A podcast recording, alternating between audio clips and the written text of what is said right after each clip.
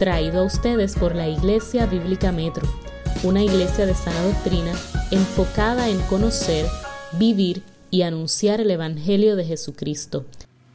Una vez escuché una frase que, yo creo que fue una de esas frases que marcó mi vida. Y fue de la boca de uno de los pastores, ¿verdad? Que ha influenciado mucho mi vida, el pastor John MacArthur, y dijo una vez en una predicación que la única razón por la que todavía yo estoy aquí en la tierra y no estoy en el cielo, y que tú estás aquí en la tierra y no estás en el cielo, es que porque todavía Dios tiene personas que necesitan escuchar el Evangelio. Bíblicamente, hermanos, esa es nuestra única y primera misión en la tierra. Predicar el Evangelio. Y esa es la única razón que debe moldear cada una de las decisiones de nuestra vida. Como él decía, es la única razón por la que todavía no estamos, no estamos en la presencia delante del Señor. También escuchando a otro grande pastor hablando sobre la gran comisión. Él decía que la gran comisión es como el pináculo del Evangelio. Ir por todo el mundo, ¿verdad? La gran comisión y predicar el Evangelio, hacer discípulos. Imagínense que, que esa parte de la Biblia no estuviese allí el Evangelio hubiese terminado con Jesús en la cruz y la resurrección.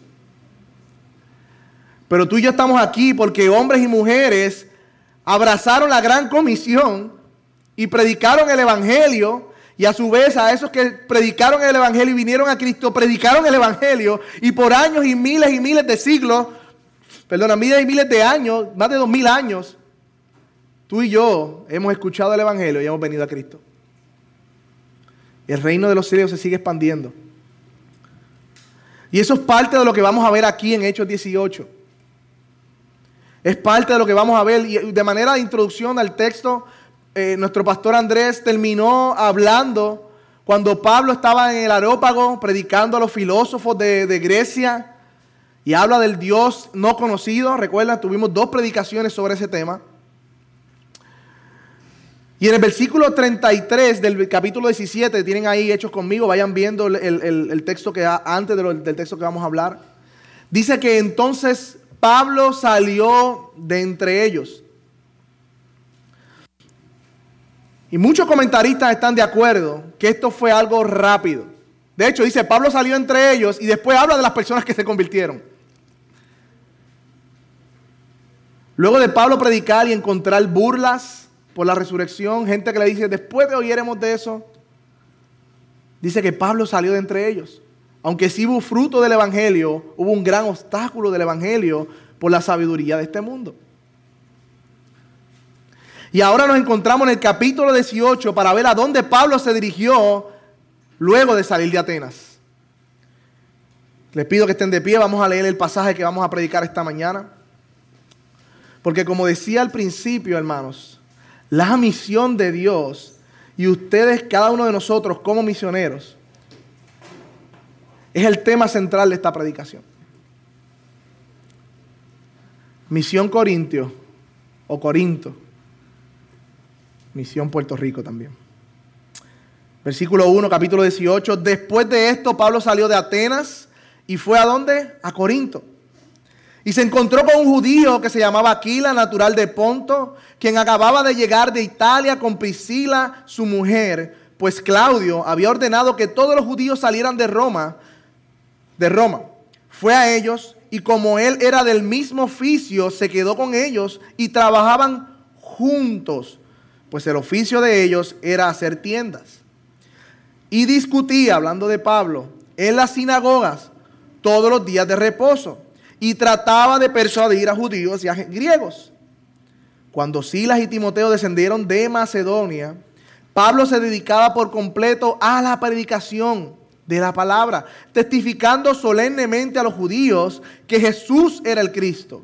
Pero cuando ellos se le opusieron y blasfemaron, él sacudió sus ropas y les dijo, vuestra sangre sea sobre vuestras cabezas, yo soy limpio, desde ahora me iré a los gentiles. Y partiendo de allí se fue a la casa de un hombre llamado Ticio, justo, que adoraba a Dios, cuya casa estaba junto a la sinagoga. y Crispo, el oficial de la sinagoga, creyó en el Señor con toda su casa. Y muchos de los de Corintios, al oír, creían y eran bautizados. Y en medio de una visión, durante la noche, el Señor le dijo a Pablo, no temas. Sigue hablando, no calles, porque yo estoy contigo y nadie te atacará para hacerte daño, porque yo tengo mucho pueblo en esta ciudad. Y se quedó allí un año y seis meses enseñando la palabra de Dios entre ellos. Pueden tomar asiento, hermano. Hoy veremos cinco cosas, hermanos. Cinco cosas. Número uno, la misión ocurre en movimiento. Número dos, la misión tiene un lugar, el lugar de la misión.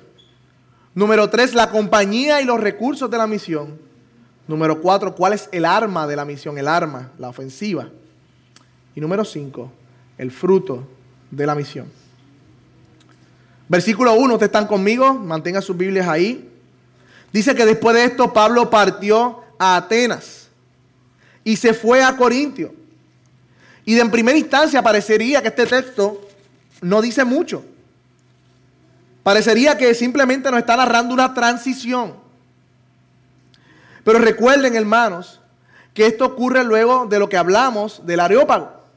Y Pablo sale de la oposición que encontró allí en Atenas, no se quedó. Y él pudo haber pensado, pues mira, esto no vale la pena. Predicar el Evangelio en estos, en estos países griegos no vale la pena. La gente no le interesa el Evangelio, pudo haber pensado Pablo. O decir, Pablo, bueno, pues vamos a cambiar el método, vamos a cambiar la forma en que lo hacemos, a ver si tenemos más frutos. Quizás me hace falta más filosofía, quizás me hace falta eh, eh, conocer las necesidades de la gente para ir a través de las necesidades y hablar el Evangelio para que me escuchen. Eso podía ser formas de pensar de Pablo al salir de Atenas, pero no. Vemos que Pablo sale de Atenas y se va a Corinto para seguir predicando el Evangelio. No se fue a retirar, no se fue a lamentarse, sino siguió alcanzando lugares para el reino de Dios. Y de entrada, hermanos, esto nos hace preguntarnos a nosotros, ¿qué es lo que nos mueve a nosotros? Porque a través de los libros de Hechos estamos viendo que a Pablo lo mueve el reino del Evangelio. Y recuerden que Pablo es la imagen de un hombre o un cristiano maduro. ¿Qué te mueve a ti? ¿Qué me mueve a mí para vivir esta vida? ¿Qué cosas somos prontos a responder y a movernos cuando sentimos esa solicitud? El trabajo, las necesidades. O como dije al comienzo de la predicación, el hecho de que tenemos una misión que hacer aquí en la tierra y eso debe darle forma a toda nuestra vida. ¿Cómo reaccionamos, hermanos, cuando compartimos la palabra quizás con amigos, familiares, eh, eh, compañeros de trabajo y se burlan, te rechazan, te ignoran, ¿qué tú haces? ¿Cómo reaccionas?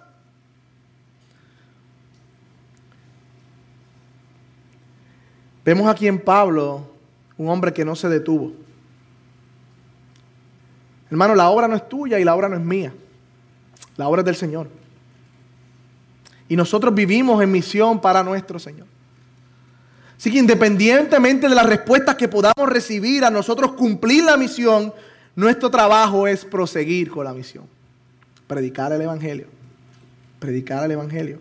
Y Dios usa, hermanos, a hombres y mujeres que están enfocados en la misión, que se mueven a predicar el Evangelio. Los creyentes vivimos en misión. Esa palabra la van a escuchar alrededor de toda la predicación. Me recuerda a Jeremías, cuando fue llamado por el Señor.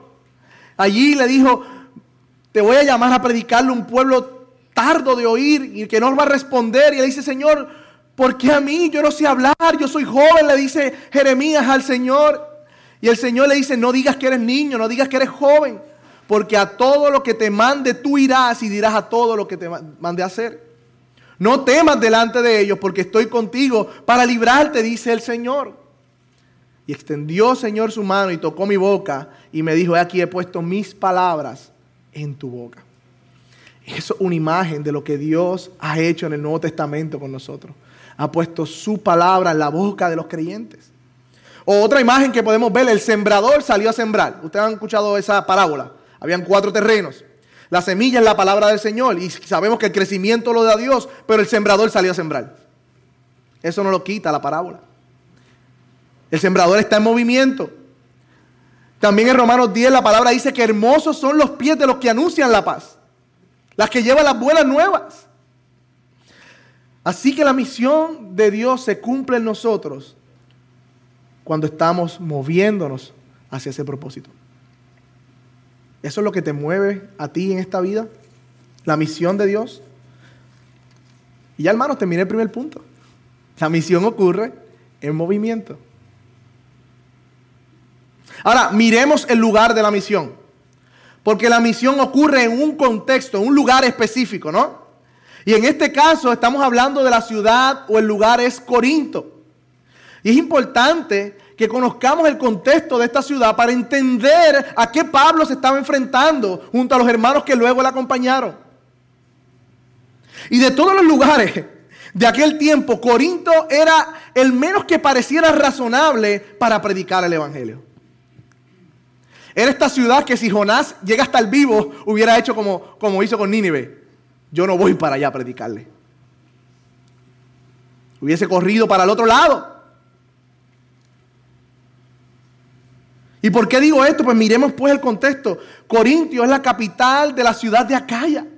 Y debido a esa localización geográfica, era cortado por el medio por dos mares. Era como si fuera uh, casi un islote. Tenía un puerto en el norte y un puerto en el sur. Y toda la mercancía que venía del norte, el comercio, era traspasado al puerto de sur y viceversa. Había una actividad grande económica por los dos puertos que tenía, que conectaba a Grecia. Todo comerciante pasaba por allí. Y donde hay dinero, hmm, también hay mucha corrupción. Corinto era el mercado de la Grecia de aquel tiempo. Y los historiadores concuerdan, todos ellos, que Corinto era una ciudad malvada. Así mismo como lo escuchan, malvada. De hecho, los mismos griegos tenían un dicho que era hacerse Corinto, que significaba otra cosa que tener una vida de lujuria y de corrupción. Eso era hacerse Corinto. Cuando veía una persona que vivía una vida desenfrenada, ese se hizo Corinto. A ese nivel. Le decían corintizar, has corintizado. Como decían nosotros cafre o palabras así que nosotros usamos. Pero era un insulto decir eso en aquel tiempo a las personas de la ciudad de Corinto. Era como sinónimo de una vida licenciosa, libertina. ¿Y usted sabe por qué era eso también? Porque Corintio era la sede de la diosa Afrodita. Y tenía un templo grandísimo en el centro de su ciudad. Se veía por todos lados. Y en la noche, hermanos, en sus tiempos de oro, más de mil sacerdotisas prostitutas bajaban del templo a ofrecer sus servicios a la ciudad.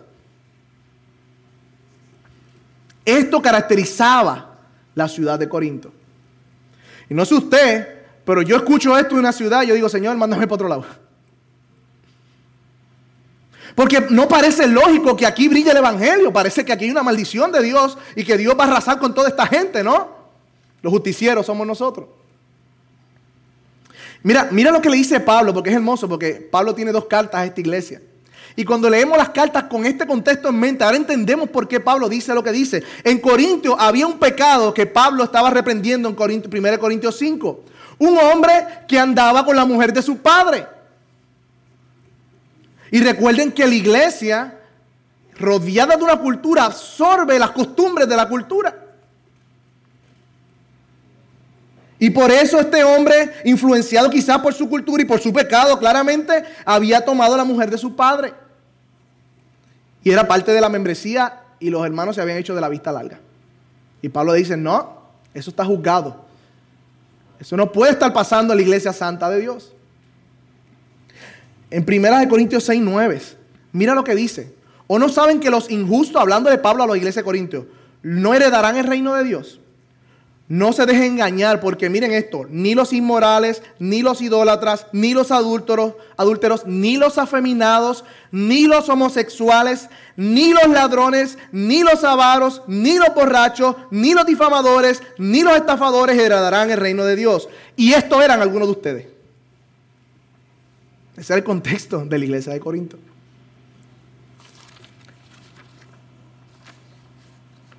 De hecho, también Pablo a la iglesia de Corinto le dice, ¿no saben que sus cuerpos son miembros de Cristo? ¿Tomaré acaso mi miembro de Cristo y lo haré con miembro con una ramera? Contexto. De ningún modo, dice Pablo. Y, algo más sorprendente, estudiando este pasaje, es que todos también los estudiosos concuerdan de que Pablo escribió la carta de Romano estando en Corinto en su tercer viaje misionero. Y quiero que vayan conmigo a Romanos 1.18.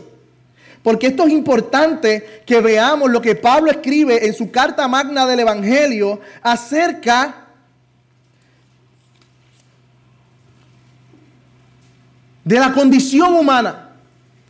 Nosotros creemos en que la Biblia es inspirada por, por Dios y que hay una doble autoría. Número uno, Dios guardó al escritor para que todo lo que escribiera fuera guiado por el Espíritu, inspirado por el Espíritu. Y número dos, Dios también guió las circunstancias para que Pablo pasara, viera y escribiera según sus circunstancias.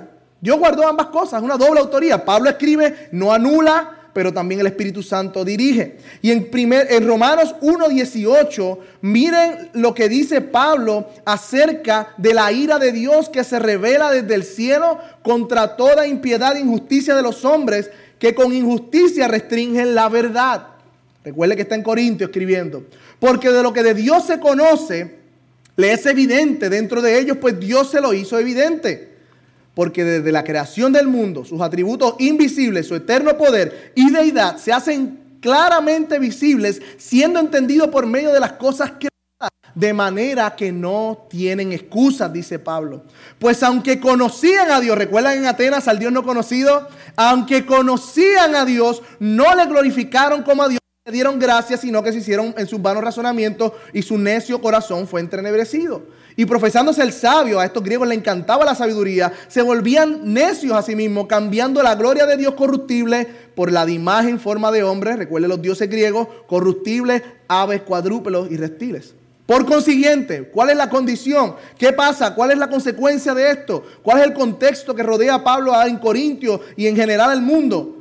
Dios los entregó a la impureza, en la lujuria de sus corazones, de, modo que deshonran entre sí sus cuerpos, porque cambiaron la verdad por la mentira y adoraron y sirvieron a la criatura antes que al Creador, quien es bendito por los siglos. Amén. Por esta razón Dios los entregó a las pasiones degradantes, porque sus mujeres cambiaron la función natural por la que es contra la naturaleza. Y de la misma manera también los hombres, abandonando el uso natural de la mujer, se encendieron en lujuria unas con otros, cometiendo hechos vergonzosos, hombres con hombres, y recibiendo en sí mismo el castigo correspondiente a su extravío. Y como ellos no tuvieron a bien reconocer a Dios, Dios los entregó a una mente depravada para que hiciesen cosas que no convienen, estando llenos de toda injusticia, maldad, avaricia, malicia, colmados de envidia, homicidios, pleitos, engaños y malignidad. Son chismosos, detractores, aborrecedores de Dios, insolentes, soberbios, jactanciosos, inventores de lo malo, desobedientes a los padres, sin entendimiento, indignos de confianza, sin amor, despiadados, de los cuales,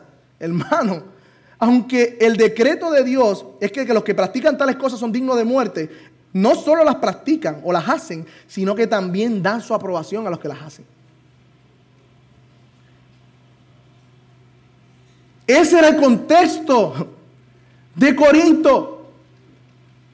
Hermanos, dígame si esto no es una descripción de lo que estamos viviendo hoy en Puerto Rico y en el mundo.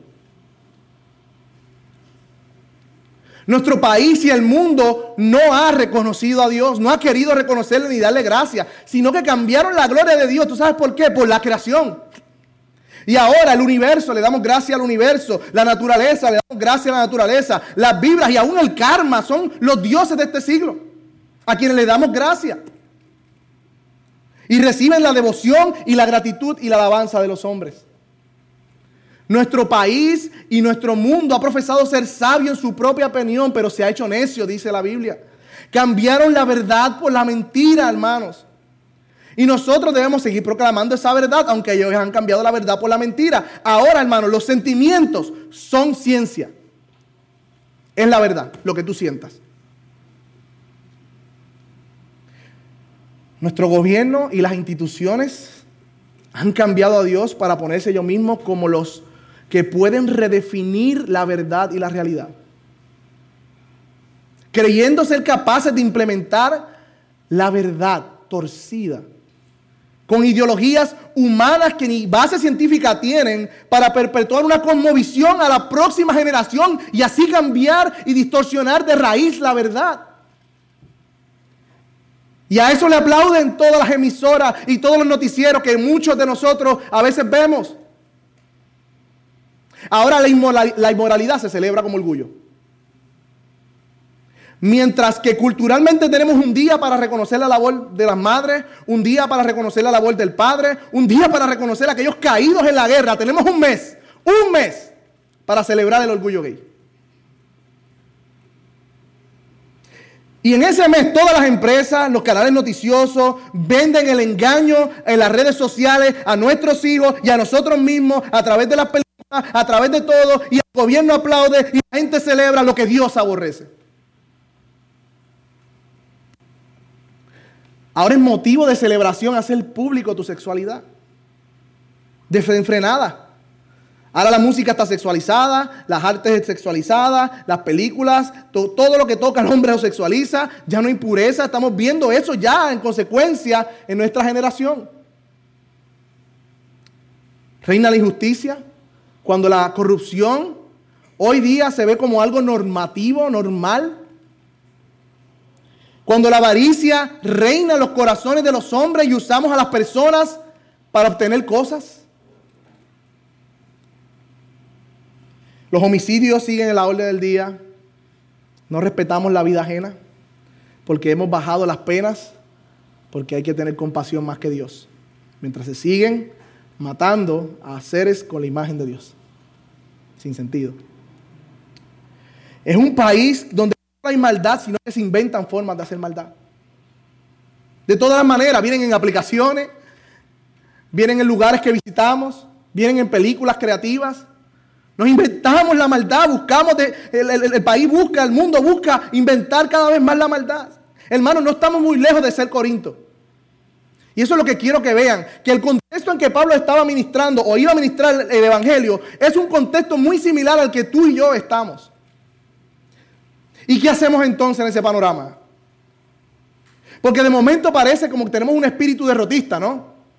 Como que el, el, el diablo nos ganó la carrera. Como que ya la iglesia está rinconada. No, hermanos. La Biblia habla que hay promesas que el infierno, las puertas del infierno no prevalecerán contra la iglesia. Porque la gran comisión, el Señor aseguró estar con nosotros hasta el fin del mundo. Dice, toda potestad me ha sido dada en los cielos y en la tierra. Por tanto, id y predicad el Evangelio. Porque es más grande el que está que nosotros que el que está en el mundo.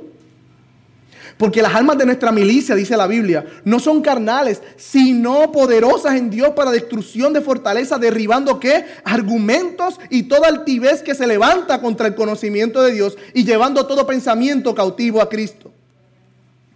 Porque como cantábamos ahorita, cuando abundó el pecado, sobreabundó la gracia de Dios. Gracia más grande que el pecado, hermanos. No, hermano, la victoria no es de Satanás. La victoria es de Cristo. Ya Él fue vencido. Yo sé que hace mucho ruido. Yo sé que parece arrinconar la iglesia. Pero más grande el que está con nosotros que el que está en el mundo. Y eso nos debe animar, nos debe motivar, nos debe, debemos abrazar esto para con valentía salir en medio de una sociedad dañada por el pecado a seguir predicando el Evangelio. Hermanos, en la densa oscuridad es donde brilla el mensaje del Evangelio. Y, y, el texto que leí ahorita, esto eran algunos de ustedes, los de Corintios, ¿verdad? Hablando de todos los pecados. Pero el texto no termina ahí. Dice, pero ustedes fueron santificados, pero fueron justificados en el nombre de Jesucristo y en el Espíritu de nuestro Dios. Eso eran, pero ya han sido santificados y han sido lavados por su sangre. No hay infierno que detenga el poder de Dios para salvar a los escogidos. Dios seguirá llamando a los suyos. Nadie va a detener la iglesia. Nadie ha podido detener la palabra de Dios. Cobremos ánimo, hermano. Este país tiene los requerimientos necesarios para que la gracia de Cristo brille. Así como fue también en nosotros, porque así como describen a Corintios, éramos nosotros también. Y míranos aquí, Dios nos ha rescatado, leímos en el Salmo, bienaventurado el hombre a quien Dios no toma en cuenta su pecado. Ojo, gloria a Dios por Cristo que nos salvó, que también estábamos perdidos en oscuridad, no perdamos de vista eso para creernos mejores que otras personas. Esos que están allá éramos nosotros también y solo por la gracia de Dios hemos sido salvados. Hermano, y si me quedo en este punto, me quedo en este punto. Sabía que podía pasar. Yo no vine a llamar a justo, dice la Biblia, dice Jesús. Yo vine a llamar a pecadores al arrepentimiento. Los sanos no tienen necesidad de, médico. Así que hermanos, tenemos un mensaje que llevar y nuestro país, tu país, no solo tu país, sino tu familia, tu circunstancia, los que están alrededor tuyo lo necesitan. Es el único mensaje que trae esperanza, es el único mensaje que trae libertad verdadera, es el único mensaje que puede enderezar lo torcido. No es tiempo de callar, hermano. Es tiempo de seguir anunciando la verdad del Evangelio. Y es interesante porque en medio de este contexto en que vemos en Corintio, cuando menos lo esperamos, aparecen dos creyentes provenientes de Roma. Miren el versículo 2, los compañeros de la misión de Pablo. Allí se encontró un judío que se llamaba Aquila, natural de Ponto, quien acababa de llegar de Italia con, su, con Priscila, su mujer. Pues el emperador Claudio había ordenado que a todos los judíos salieran de Roma. Y Pablo fue a verlos, fue a buscarlos, dice otra versión. Otra versión dice, procuró verlos. El emperador Claudio, que hace tiempo prediqué que venía un hambre, que Agabo predicó o profetizó que venía un hambre, dijo eso pasó en los tiempos del emperador Claudio, este es el Claudio, la profecía se cumplió. Muchos judíos en Roma tuvieron que salir por diferentes revueltas con un tal nombre llamado Cresto. Y ese nombre Cresto, todos los eruditos afirman que ese Cresto es Cristo, ya que era común los errores de la escritura romana. Y por la predicación del Evangelio en Roma, muchos judíos se estaban alterando, los que no querían creer. Y había tumultos en todos lugares. Y el emperador dijo, ok, se nos van todos los judíos de aquí. Y expulsó a miles de judíos de Roma. Y dentro de esos miles, Priscila y Aquila llegan a Corinto. Mira qué providencia hermosa, ¿no? Dios le trajo a Pablo un matrimonio creyente proveniente de Roma. Y se cree que es creyente porque no hay ninguna afirmación de que Pablo les predicó el Evangelio y se convirtieron, sino que Pablo asume y aún en Romanos 16 habla de ellos como que eran creyentes cuando se conocieron. Qué hermoso, en medio de la oscuridad. Eran nativos, hebreos nativos de Ponto. Y de hecho, cuando sucedió Hechos 2, que descendieron las lenguas, los idiomas como fuego repartidos, habían también de la ciudad de Ponto, allí escuchando el evangelio que Pedro predicó. Y posiblemente de ese mismo evangelio fue que se convirtieron Aquila y Priscila. Este matrimonio, al igual que Timoteo, fue de gran ayuda para Pablo. Fue de gran ayuda. Fueron compañeros de misiones, fueron maestros que ayudaron a Pablo aún. Más el próximo domingo vamos a hablar cómo se acercaron a Apolo y le ayudaron. Pablo les llama colaboradores. Plantaron una iglesia muestra de su entrega completa a la obra de Dios. Y cuando Pablo estaba a punto de morir en 2 Timoteo dice, salúdeme a Priscila y Aquila. Esto habla de la perseverancia de este matrimonio en la fe del Señor. Y recordemos algo, cuando Pablo fue a Atenas, salió corriendo, escoltado por dos hermanos, y estaba solo en Atenas porque cuando los de Tesalónica se enteraron que estaba predicando el Evangelio en Berea, fueron a buscar a Pablo, a formar un revuelo y Pablo se lo llevaron y se fue a Atenas solo. Y por eso Pablo estaba en Atenas solo. Y ahora Pablo llega a Corinto solo y él no quiere hacer la misión solo. Él sabe que no puede hacer la misión solo. Busca hermanos con quien aliarse. Y estos fueron Priscila y Aquila. Versículo 3, y como eran del mismo oficio, se quedó con ellos y trabajaban juntos, pues el oficio de ellos era hacer tiendas de campaña. Y los judíos tenían como costumbre aprender algún oficio manual.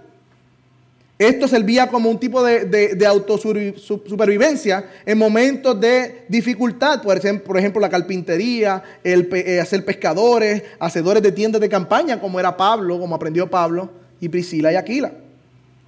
Y lo único que voy a decir al respecto sobre esto del trabajo es que un hombre cristiano es un hombre que trabaja. A menos, ¿verdad?, que su salud se le impida, hayan diferentes circunstancias. Pero mientras haya salud y haya vida y Dios le ha dado la gracia y la fuerza para trabajar, un hombre cristiano trabaja. De hecho, Dios vino a la tierra, se hizo hombre a trabajar. Dios no llama vagos al ministerio, hermano. Búsqueme un vago en la Biblia en que Dios llamó. Dios llama a hombres que están trabajando. Por otro lado, imagine el tiempo que Priscila y Aquila pasaron junto con Pablo trabajando. Se aliaron, hicieron, no sé, una corporación, una LLC, no sé. Hicieron algo para trabajar en conjunto y así liberar la carga y ayudarse mutuamente con la ganancia. Los creyentes no debemos ser torpes o tontos, debemos ser astutos también. Nos enseña de la colaboración mutua, de la comunidad, de los aspectos del trabajo que también nos compete. Y me imagino que todos esos tiempos ellos hablando de la fe cristiana y Priscila y Aquila absorbiendo de Pablo toda esa enseñanza. Qué hermoso. Y aunque el texto no lo dice explícitamente, se cree que también ellos estuvieron escuchando a Pablo en las sinagogas discutiendo. Miren el versículo 4. Y discutía en las sinagogas, ¿quién? Pablo, los días de reposo, tratando de persuadir a los judíos y a los griegos. Miren la, meta de Pablo, persuadir. ¿Qué es persuadir, hermano? Cuando queremos que una persona mude de conducta, o sea, cambie de conducta de opinión, nos procuramos de valernos de razones poderosas que lo precisen o lo fuercen a hacer lo que le proponemos. Eso se llama persuadir o convencer. Así que Pablo lo que quería era mover la opinión, el entendimiento de estos hombres a las verdades poderosas que estaba presentando a través de la persuasión, del convencimiento. Y eso es lo que hacemos cada semana aquí, cada domingo. Predicamos la palabra para persuadirnos a nosotros mismos y a ustedes como iglesia de establecer, como dice John Piper, el reino de Dios en los corazones nuevamente. Porque todos los días salimos aquí y el reino de Dios en nuestros corazones conmovido. Y miren esto, él trabajaba en la semana y en los sábados iba a predicar. Su misión no fue descuidada por el trabajo, aunque sí limitada.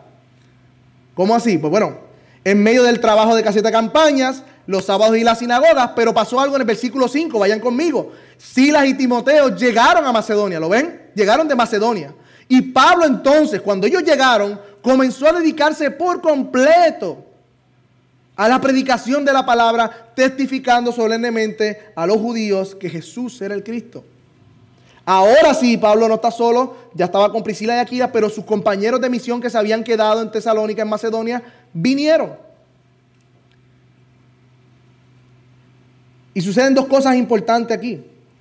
Cuando ellos vienen, número uno, la ayudan en la misión, número dos, traen recursos para la misión. Estos son los recursos de la iglesia de Filipos que dieron una ofrenda para que Pablo pudiera dejar de trabajar y dedicarse a la predicación. El texto no lo dice, pero en Filipenses 4:15 dice, ¿saben ustedes filipenses que al principio de la predicación del Evangelio, cuando partí de Macedonia, ninguna iglesia participó conmigo en la razón de dar o recibir, sino solamente ustedes?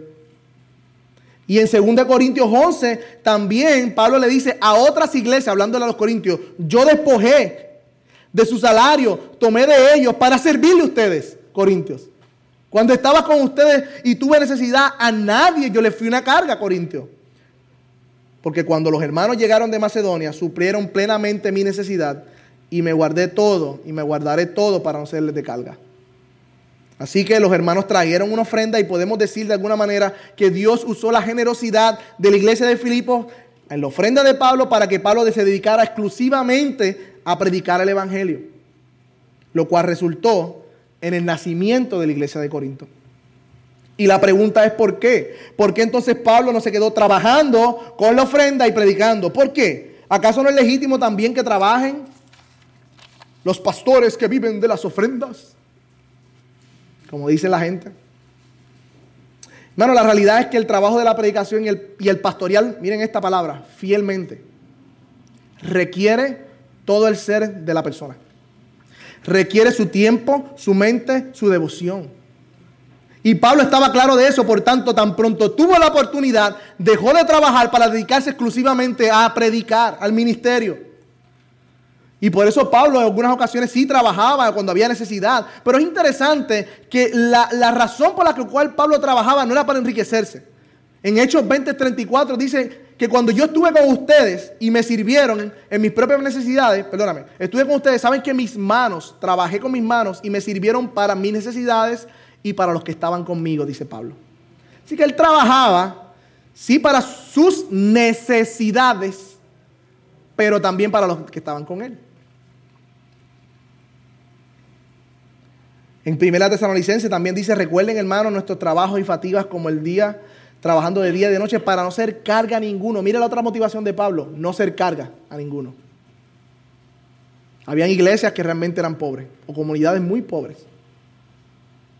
Y en esa instancia Pablo redoblaba sus esfuerzos para trabajar y no ser de carga a la iglesia. Así que por un lado podemos anhelar como iglesia siempre tratar de sostener a nuestros pastores para que ellos vayan a la mina de oro y trabajen excavando y excavando día y noche las profundidades de la palabra y nos traigan el oro de esas verdades del Evangelio, como dice Paul Watcher, para que seamos edificados. Y puedan entonces dedicarse por completo a la obra del Señor y del ministerio. Hermanos, esto sirve a la misión a la cual hemos sido llamados. Y por otro lado, como iglesia, nosotros somos quienes nos beneficiamos de este privilegio. Y aclaro, estoy hablando de hombres fieles del verdadero evangelio bíblico que acuerden con las características de 1 Timoteo y Tito y que la iglesia reconozca su llamado y testimonio. No estoy hablando de charlatanes y de gente que quiere vivir del evangelio. Así que ya vimos que la misión ocurre en movimiento, vimos el lugar y el contexto de la misión Corinto, o sea, Puerto Rico, hablamos de los compañeros de la misión, y los recursos. Ahora en cuarto lugar veremos el arma de la misión. ¿Qué usó Dios para llevar la misión en Corinto? Versículo 5 decía que predicaba la palabra testificando que solemnemente a los judíos que Jesús era el Cristo. ¿Qué usó Pablo? Pablo cambió el método porque no funciona en Atenas o porque le, regularon. No, no, no. Usó la palabra de la predicación, la Biblia, testificando solemnemente que Jesús era el Cristo. Y si pueden ir conmigo ahí en su Biblia, marquen donde nos quedamos a Primera de Corintios 2.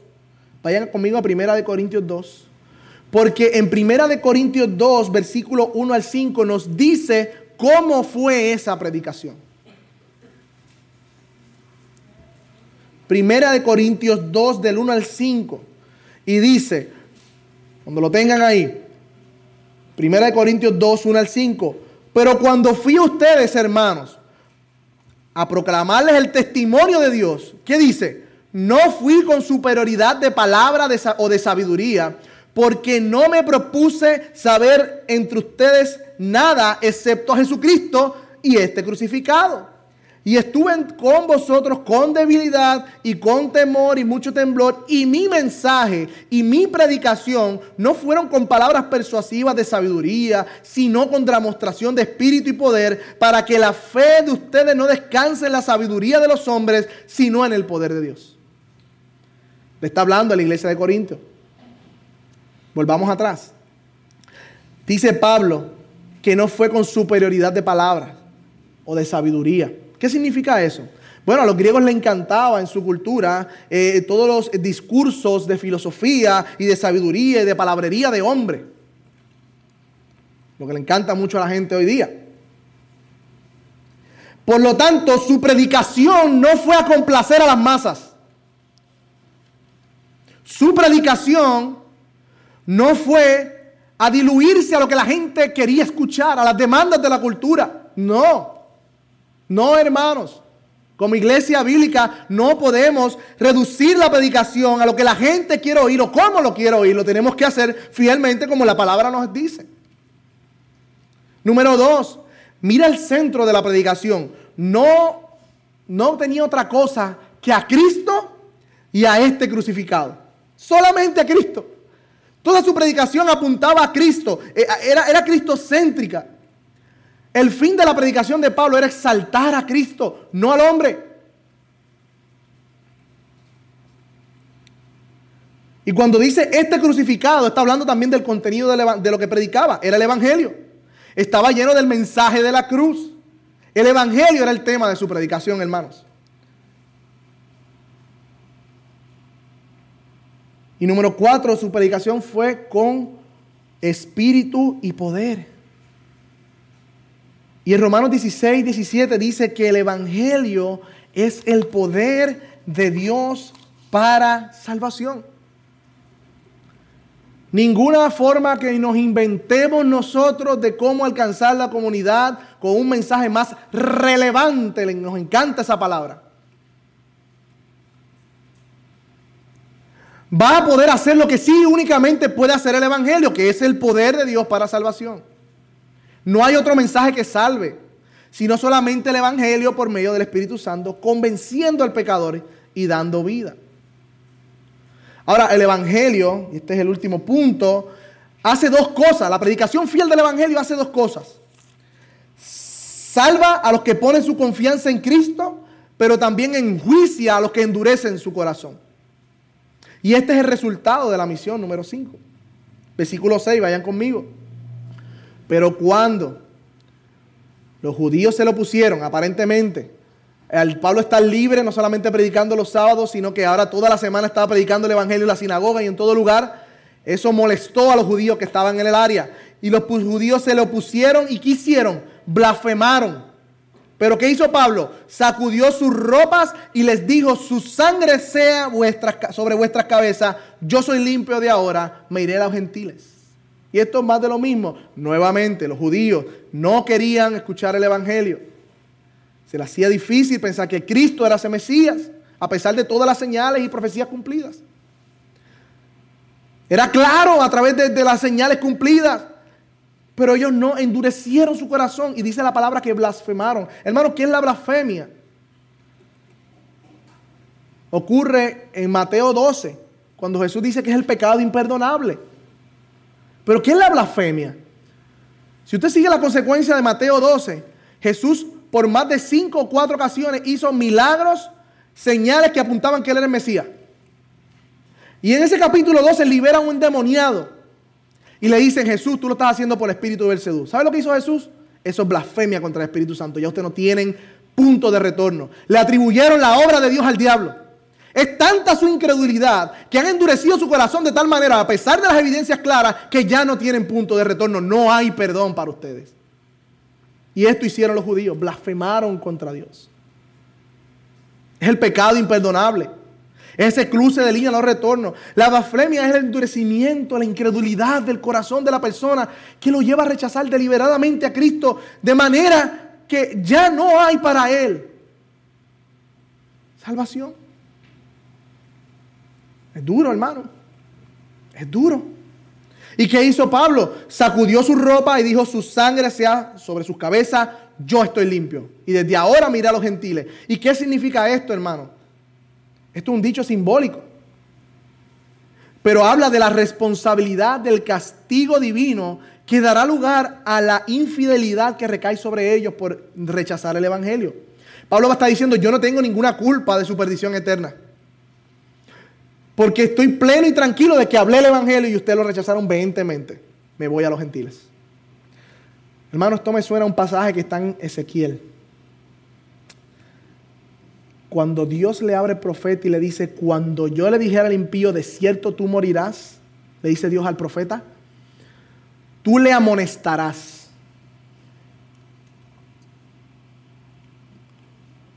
Para que el impío sea percibido de su mal camino, a fin de que viva. El impío morirá por su maldad, pero su sangre demandaré de tu mano si no la amonestas.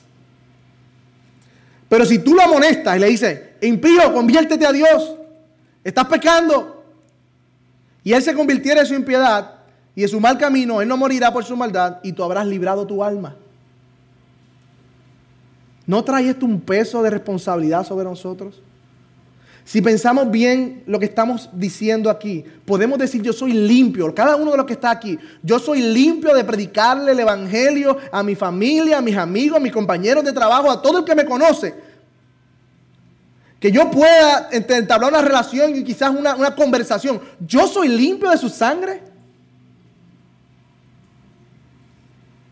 ¿Podemos decir eso con limpia conciencia? Porque el texto dice que Dios demandará la sangre de ellos sobre nosotros. En Ezequiel. Esto trae un peso de responsabilidad en nuestra alma, hermano. Y de urgencia.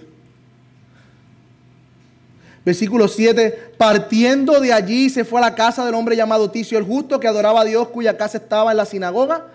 Crispo, el oficial de la sinagoga, o sea, básicamente uno de los líderes grandes de la sinagoga, creyó en el Señor con toda su casa y se fue de la sinagoga. que revolú formó Pablo allí. Y también muchos corintios. Al oír, escuchen, al oír creían y eran bautizados. Así que Pablo deja la sinagoga como lugar de predicación, se va y se va a casa de un hombre llamado Ticio, justo. Pero no se va sin haber fruto. A pesar de que muchos endurecieron sus corazones, hubo uno que nada más y nada menos era el principal de la sinagoga, el administrador, el líder, y creyó él con toda su familia. Imaginen el boquete que dejó en la sinagoga. Y se fue con Pablo. Y dice también que también muchos gentiles de los corintios creyeron al oír y eran bautizados. ¿Cómo, hermano? ¿La gente de dónde? Sí, de Corinto también, los gentiles. De esa ciudad que nosotros vimos y vemos, como hoy vemos, que parece no tener remedio. Parecería imposible, ¿no?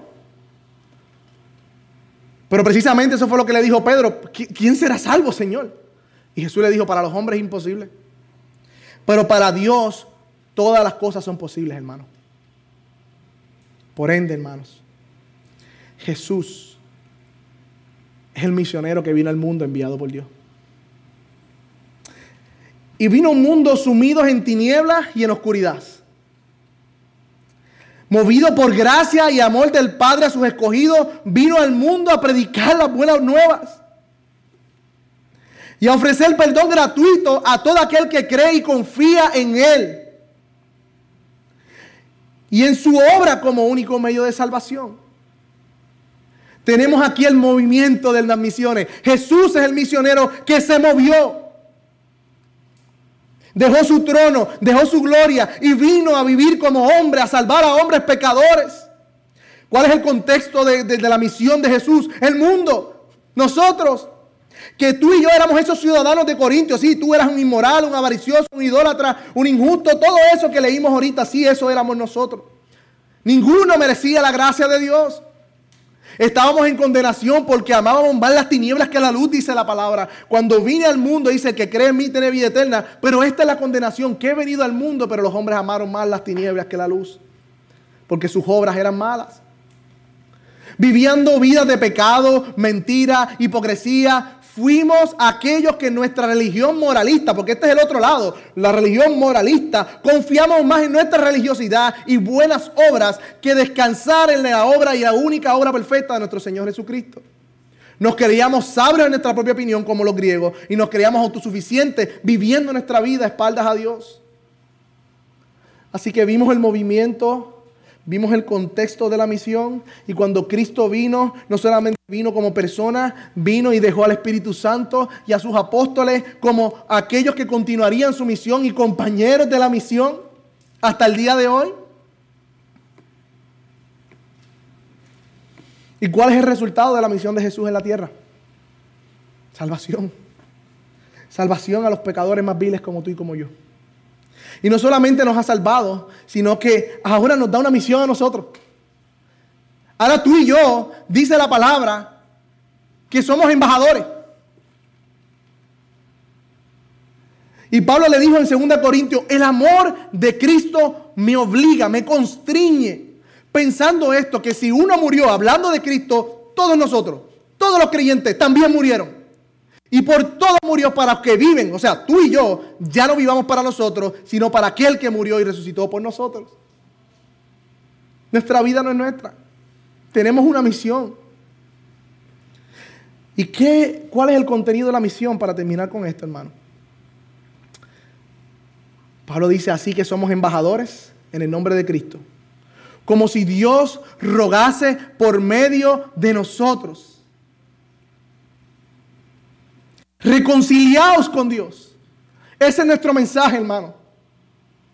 A las vidas que nos rodean y a que Dios nos ha permitido estar cerca, reconciliaos con Dios. Ese es nuestro mensaje. Ese es nuestro mensaje. Y si tú estás aquí y no has creído en Cristo, y, cuando digo creer, no, no es que Dios existe, no, no estoy hablando de eso. Estoy hablando de una rendición total, una confianza plena en el Evangelio, una confianza plena que te, que te mueva a abandonar tu vida de pecado para vivir para Él. Eso es lo que yo llamo conversión, eso es lo que yo llamo creer verdaderamente. Si tú no has hecho eso, hoy Dios te clama y te dice, reconcíliate conmigo. Reconcíliate. El Señor te está llamando a salvación hoy. Quiera Dios que como dice su palabra, que Dios que mandó de las tinieblas resplandeciese la luz, resplandezca hoy en tu corazón para la iluminación del conocimiento de la gloria de Cristo, que es la faz de Dios. Oh, brilla, oh Jesús, en las mentes y en el corazón de mis hermanos y en mi vida, Señor. Venimos delante de ti, Señor, reconociendo, Señor